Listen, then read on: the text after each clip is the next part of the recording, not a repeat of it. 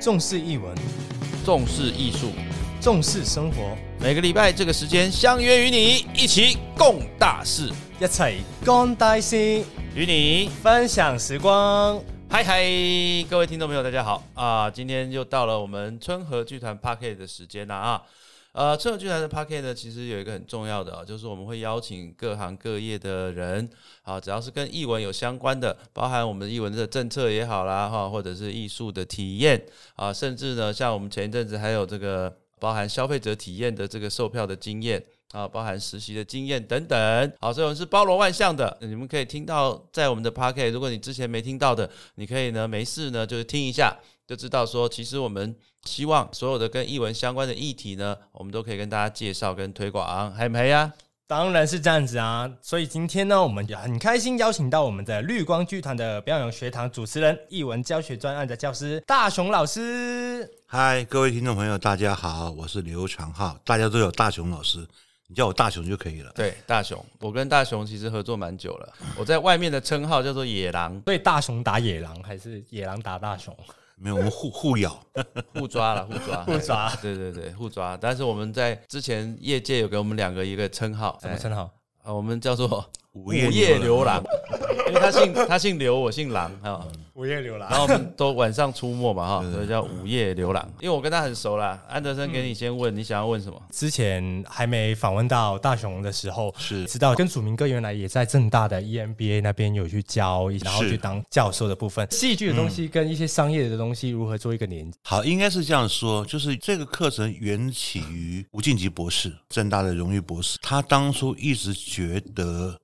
所谓的企业美学是啊所以企业人应该要有一些美学的观念。那一开始呢，因为那时候祖明在正大念 E EMBA 嘛，嗯嗯，那祖明那时候也是绿光剧团的团长，所以他就请祖明安排了当时的罗北安老师跟吴一芳老师在里面教。大概经过一年或两年吧，我不是记得那个时。北安老师跟一峰老师因为时间上的关系，他们没有时间教了。然后祖明老师那时候就问我有没有时间，嗯那我就去了，去教了大概一年多。然后那时候刚好碰到一个叫做黄秉德教授，他那时候是正大 AMBA 的执行长。嗯，他在有一天来看我教学的过程里面，他觉得很有趣，所以他就找了我跟祖明共同研发，就是怎么样把所谓的戏剧教学跟正大 EMBA 所谓团队跟领导这样的一个知识组合。嗯在一起，所以我们大概花了两个月、三个月的时间，把我们的课程从头到尾的课纲，我们三个人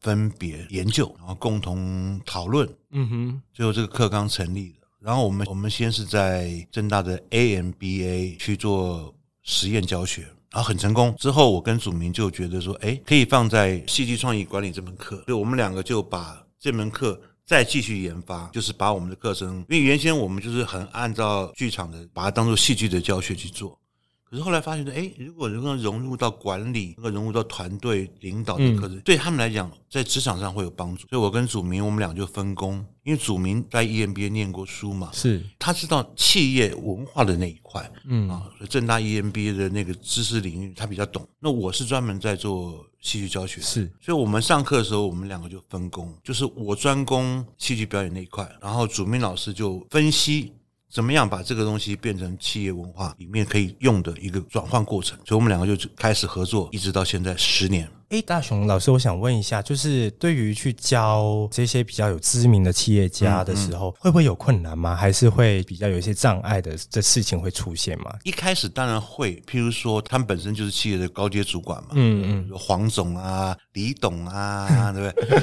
那刚开始的时候，就他们在里面这样叫的时候，我就觉得很别嗯扭，因为进入就有一个身份在那里面，就是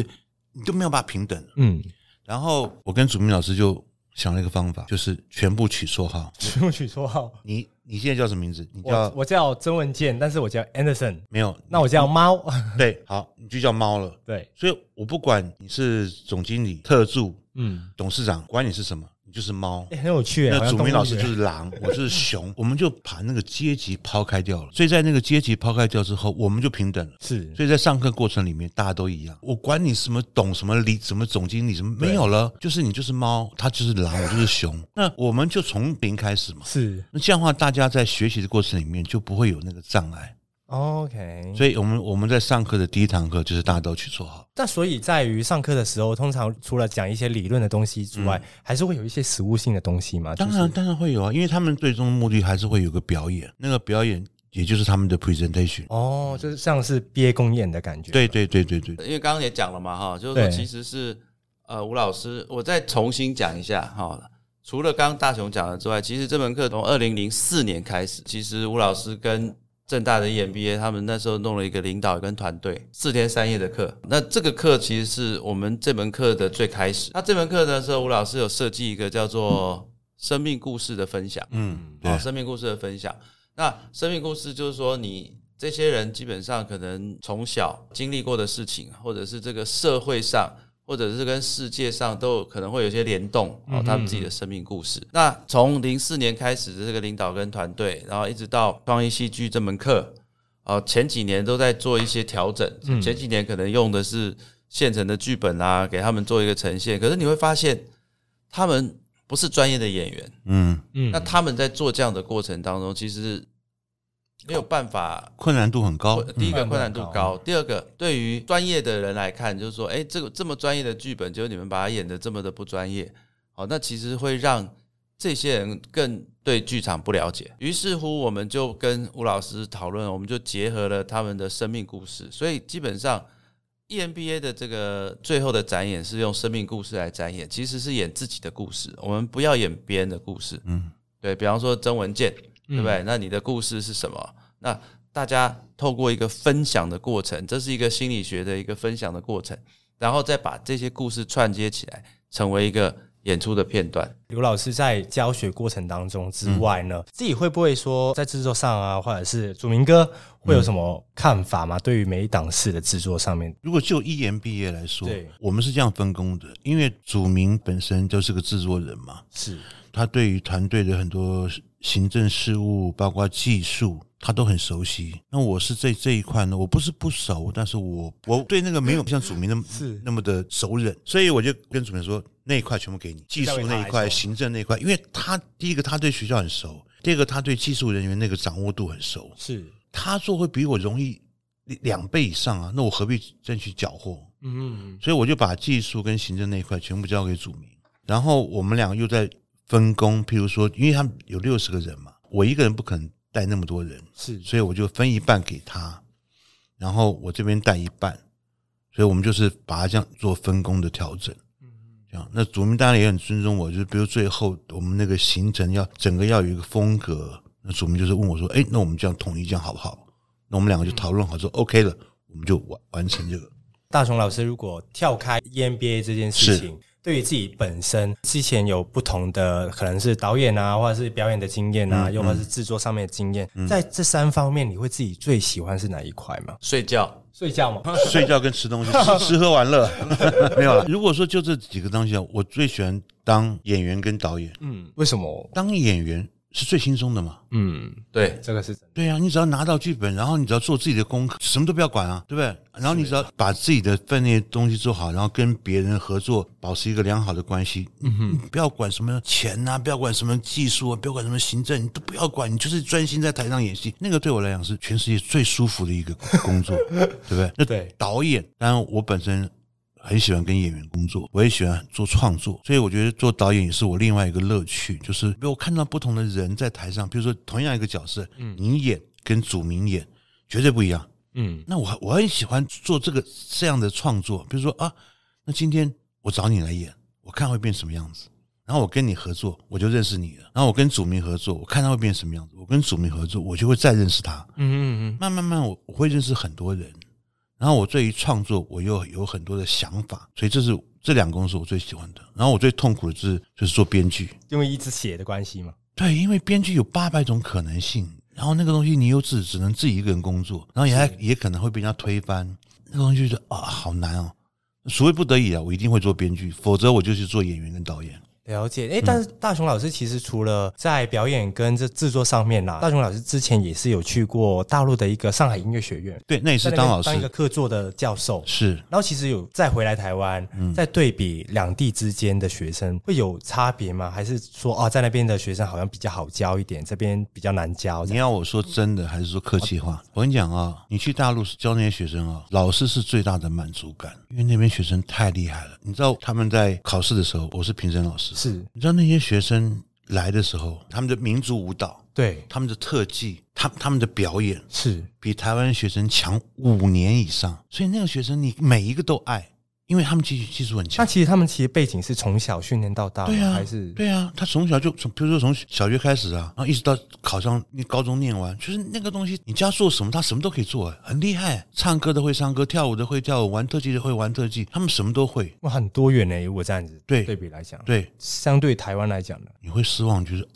你你怎么会这样？就台湾就是有人是真的，他高中毕业，你这样如果说我，比如说你是普通高中毕业的，是你来考艺术学院，话也不会讲，舞也不会跳，也不会特技，然后也没有概念，嗯嗯，跟那些人怎么比？人家那个本来就是专业啊，所以我在那边上课的时候，其实我很轻松，我脑袋只要想得到的，嗯，他们都做得出来。比较真的会认真去对，但也有看待这件那事种情，不好的学生啊，我们不要先不要，就是他们很认真，对，但是台湾人会赢过大陆有一个东西，他们比不过什么原因？创意。就也许可能是教育的问题，这个对，台湾的学生创意很厉害，就是你刚才说，哦，我给你个题目，你去做，诶，他会想出各种千奇百怪的哦，他可能自己不会做，他会找同学合作，做千奇百万各种创意。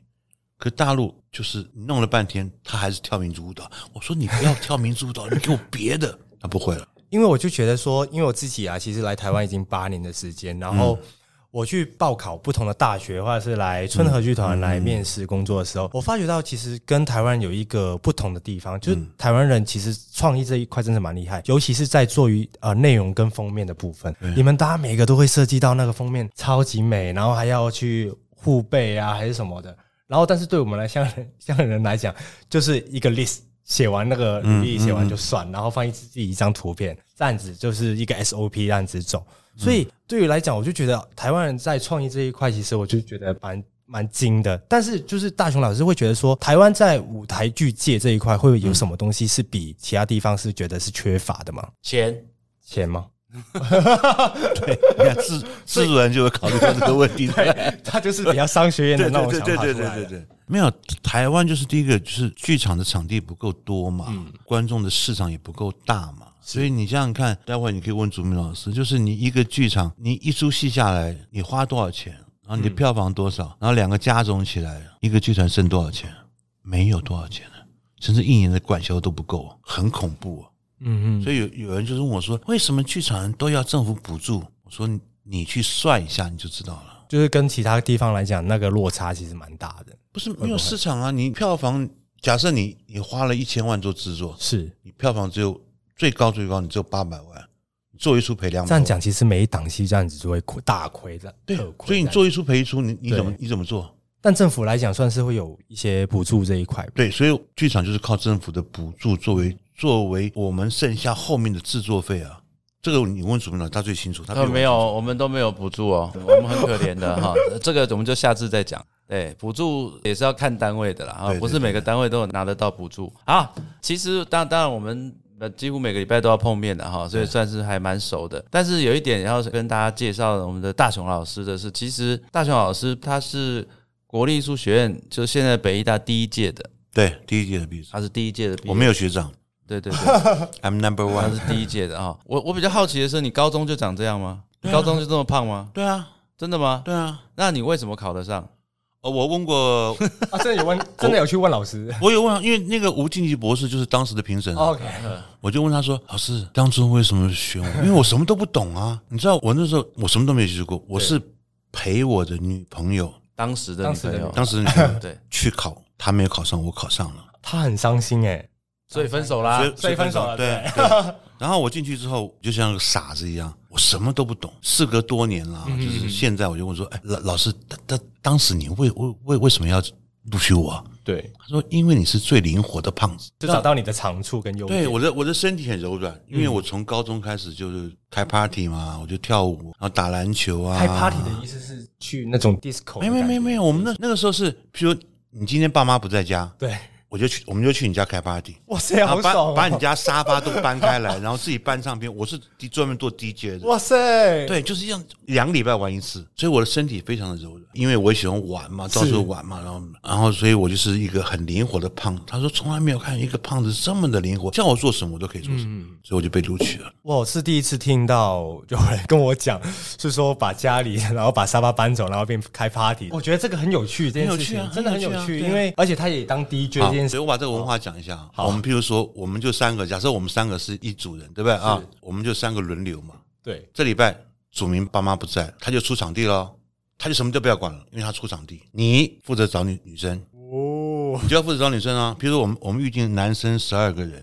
你就要负责找十二个人，我管你去找谁找。会不会有缺的时候啊？你缺你下礼拜你就继续找啊，还是轮还是你啊？ 我就专门负责，比如说我是 DJ，我就对专门负负 DJ 或者茶水，是我就负责总一切所有杂物。那下轮流，下礼拜你爸妈不在家，他就负责找祖明老师就负责找，然后再换轮，我爸妈不在家，你嗯们就我们就轮流，谁爸妈不在家，谁就是当场地主人。哎、这样子其实就是用最低的成本做到最开心的事情啊，我觉得是。对，那还有一次就是你可以找空屋，空屋就是房子还没有盖好，没有。就是你空的屋子就啊，废墟的那种吗？不是会不有是会去废墟你吗？不是有有人不是盖房子盖一半吗？哦对啊对啊然对后然后都已经差不多了嘛，哦然后里面人都还没有搬进去嘛，对不对？是就像样品屋嘛，对不对？哦然后我们就去样品屋，然后警察会来抓， 有抓过吗？我差一点被抓 到，一一抓到记过啊，以前被抓到是要真的要坐牢的吗？不是坐牢，没有没有坐牢啊是是记过了，因那为个时候未成年做什么牢啊？哦是记过，以及还会被当地的流氓 K，因为你没有邀请他们来参加 party，啊，很好玩吧？这个真的蛮好玩的，还比我们这个年代对，那个很有趣啊，所以呢，不一样啊，因感觉为不同香港的房子都这么小，啊，我也们塞不了几个人。我就只能打麻将而已。 那如果像现在，我就是每天跟祖明老师借场地在开 party，因为他有排练 场。这里啊，对下次我们可以在这里开对对 party 对对喝对红对酒啊，对啊对对对对吃吃对啊烤鸡对不之起类哦，的。排练场不能喝酒 啊。没有，我们可以在外 面啊。所以刚刚讲到了嘛哈，他是北大第一届的，嗯，其实他毕业之后呢，他从事过相当多不一样的事情，哦当然是离不开这个行业，还有拍过电影，嗯也曾经在唱片公司担任表演指导跟企划，嗯，哦，真颜色当嗯时当时的滚石啊，比方说他那时候林强，你知道林强是谁吗？哦，虾米都唔惊啊，算了，你不知道，好，我林林强现在不是你，但是对对伍佰你知道吗？五百知道，张震岳你知道伍吗？佰伍佰这个这些都知道，这些是两百。五乘以二嘛，就那都是我的当时艺人我小时候都会听，因为我爸爸妈妈都会播这对，嗯些，还有陈对，升，会播，都有。大概都有就是他这们几个，都是这几个，就是那那一代。那一代，哎就是所以对那一他代的当都时就是跟他们混在一起，这是他们的气话了，气化了哈，算是气化啦、表演指导等嗯等。呃，再来就是剧场是一定的嘛，然后他中间他也有在山东，山东对吧？对电视在做好电像视，山东电视在在台片场里面也做过这个制片副导副导应该副是导啊，是副导还是对制片？，我不能当制片哦 他当制片的话，大概会就赔会赔钱。对，会赔钱， 因为都被他吃光了。 然后也在山东的片场当过这个辅导，嗯好，然后也在台湾，所以经历过这么多的事情，你觉得哪一个事情是你最爱？没有，我不能说哪个事情是我的最爱，应该是说我最喜欢的是表演。是那这几个工作都跟表演有关系。我昨天还接受另外一个访问，他就说：“当老师，你觉得表演有什么用？”嗯，因为他也是问 EMBA 的事情嘛。我说：“对我来说，表演。”让一个人产生质变，所以我非常喜欢，比如跟学生在一起，然后一起共同研究表演，因为这个会让我很有趣。比如说，你当副导也会跟演员有互动啊，互动，之类的对不？对？然后你当导演也会跟演员互动，你当表演指导老师也会跟演员互。我对表演这个质变对我来说非常有趣，我就跟他举我的例子。是就像祖明刚刚讲的，我高中生其实就是个混混，就是我不读书的，你知道吗？我我从来没有读过书的高 中，但所以就是变成课本都这种艺放术在 课本都放在学校里面，艺 术这一块，因为艺术是误打误撞进去的。我包括大学一年级，是我都没有读书，因为在忙着处理失恋的事情，对不对？到了大二学表演的时候，我才开始觉得，哎，表演很好玩呢、 嗯，就表演，你可以不小心的就进到跑到另外一个领域去了。比如说，你会不小心跑到英国，不小心跑到法国，不小心跑到美国，不小心跑到呃民国初年，就是你你在扮演各种不同角色的时候，你呃你要研究那个当当代的环境，是当代的生活，然后你你你是什么样的人，然后因为这样子，我必须读书，对，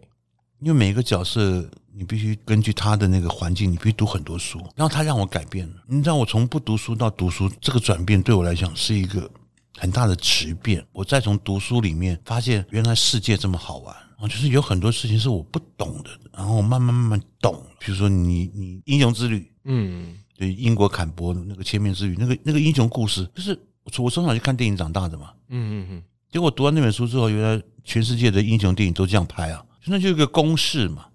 我才说啊，我恍然大悟，就是我后来读了很多书，发现有很多事情让我恍然大悟，那个东西让我变得有一点点聪明，否则我以前就是个鲁钝的人啊。大雄老师经历过啦这么多不同的经历，最后最后在这个节目的总结，会不会嗯有什么话想跟我们在这个表演艺术界的一些幕前幕后的年轻人讲一些勉励的话呢？不管你的兴趣是什么，嗯，请你 upgrade 你的兴趣，不要只把它当成兴趣。你能不能把你的兴趣变成专业？如果你可以，我觉得你就会很快乐。因为你的兴趣如果只是兴趣，那你会觉得生活好像它就是一个，就像看电影，好，啊我们去看电影，我们就去看电影。但是如果你把看电影当做是一个专业的研究项目，你就会发现看电影很有趣。你知道我看电影一部好看到不同面相、啊，一部好的电影，我会看八遍，我就一遍去寻找每一个问题：